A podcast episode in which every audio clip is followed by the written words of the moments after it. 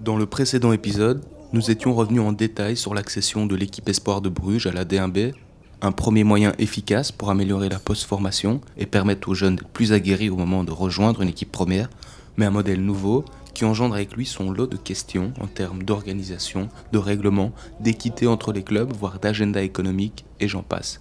Un modèle donc qui implique une réforme quasiment totale du système, ce qui en Belgique généralement prend plus de temps qu'ailleurs. Alors, pour conclure cette série de podcasts, nous voulions quitter la sphère un peu spéculative de ce débat et recueillir les impressions d'une personne concernée au quotidien par cette problématique. Cette personne, il s'agit de Samba Diawara, le coach des U21 du Sporting de Charleroi depuis trois ans. Cet ancien international malien occupe aujourd'hui un rôle clé pour améliorer cette transition entre les écoles de jeunes et le monde professionnel. Le contexte belge n'a que peu de secrets pour lui, en atteste sa longue carrière de joueur en D1B, alors encore appelé D2, dans laquelle il a pris part à plus de 150 matchs. Depuis qu'il est de l'autre côté de la ligne de touche, il met son expérience au service des talents Carolo de demain pour combler ce qu'il considère comme le plus gros déficit de la post-formation, le manque de métier.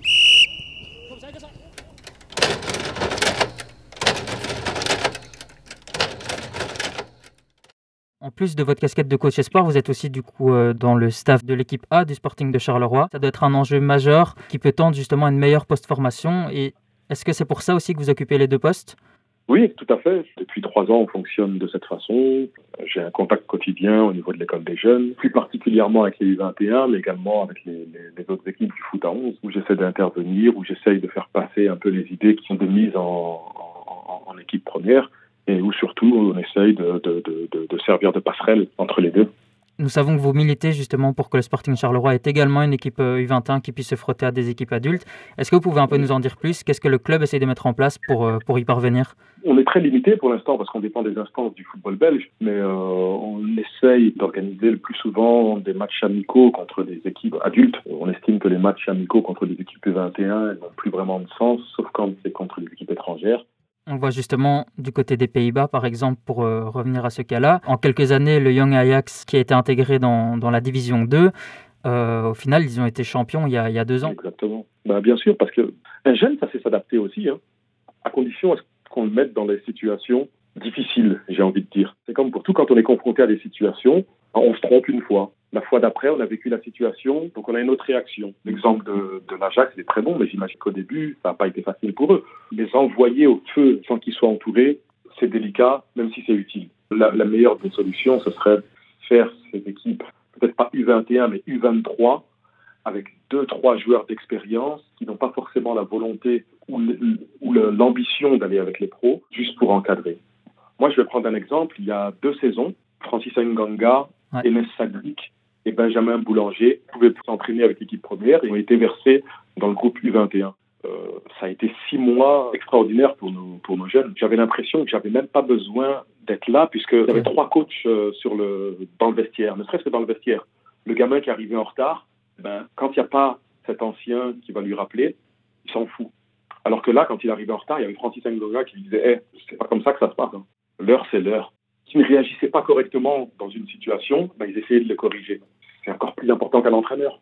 Est-ce que les joueurs que vous avez aujourd'hui dans votre noyau, qui ont euh, entre 18 et, et, 21 ans, est-ce qu'ils sont favorables à l'idée d'aller se frotter au championnat adulte? Je pense qu'ils ne se posent pas la question. Ils sont contents d'être en U21. Ils sont contents de se, frotter, se frotter à d'autres U21. Ce qu'ils aimeraient, c'est aller avec les pros. On se dit qu'il faudrait peut-être une étape avant d'arriver à, à celle d'intégrer un groupe pro qui serait de se confronter tous les week-ends à un championnat avec un minimum d'enjeux, avec des adultes. Ceux qui ne l'ont pas connu depuis qu'ils sont tout petits, ils n'ont joué que contre des gens qui ont leur âge. Et pour faire cette transition, d'après vous, il faudra alors, je dirais, améliorer le règlement de ce championnat U21 bah, Moi, je pense qu'il faut directement passer à l'intégration de ces équipes-là dans les différents championnats. Et l'adaptation se fera. Qu'on intègre les championnats de D3, de D2 ou de D1 amateur, et vous allez voir qu'il y aura une évolution. On sait que ces négociations, elles sont sur la table depuis très longtemps. Quelle serait la meilleure solution pour, pour le mettre en place? Après, le critère pour définir qui intègre la D1 amateur, qui intègre la D2 amateur, qui intègre la D3 amateur, ça c'est un autre débat. C'est pas à nous les formateurs, c'est pas à nous les entraîneurs de décider de ces choses-là, mais je pense que les instances du foot belge devraient vraiment se pencher sur la question. Moi, c'est vrai que je tanne Mehdi Bayat à ce sujet, Monsieur Hendrix également, en disant qu'on perd beaucoup de joueurs parce que parce perdent leur temps dans ce championnat U21 et qu'ils n'évoluent pas. Donc ils en sont conscients. Je pense que dans d'autres clubs, on en est conscient aussi.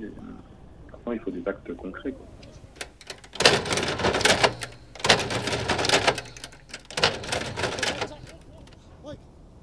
S'il y a bien un élément commun à soustraire de ces trois entretiens, c'est qu'intégrer les équipes de jeunes chez les adultes est une méthode reconnue qui a prouvé son efficacité ailleurs et qu'elle devrait s'imposer comme la clé de voûte de la post-formation.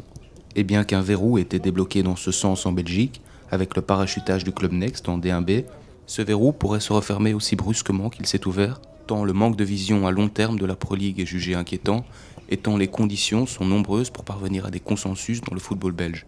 Alors bien sûr, nous ne sommes pas le seul pays où ça coince. En Angleterre, la question n'est même plus vraiment à l'ordre du jour depuis la création d'une première ligue réserve, qui n'est pourtant pas une grande réussite, tandis qu'en Italie, par exemple, seule la Juve a jugé opportun d'inscrire une équipe U23 en série C, soit la troisième division, depuis que cette pratique a été enfin autorisée il y a deux ans.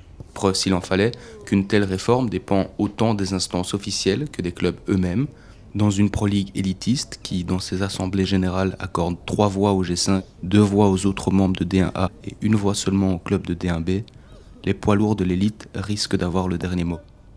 Une équation complexe donc, mais élémentaire si l'on souhaite faire du championnat belge le tremplin idéal pour les stars du foot en devenir. Une production Mammouth Media.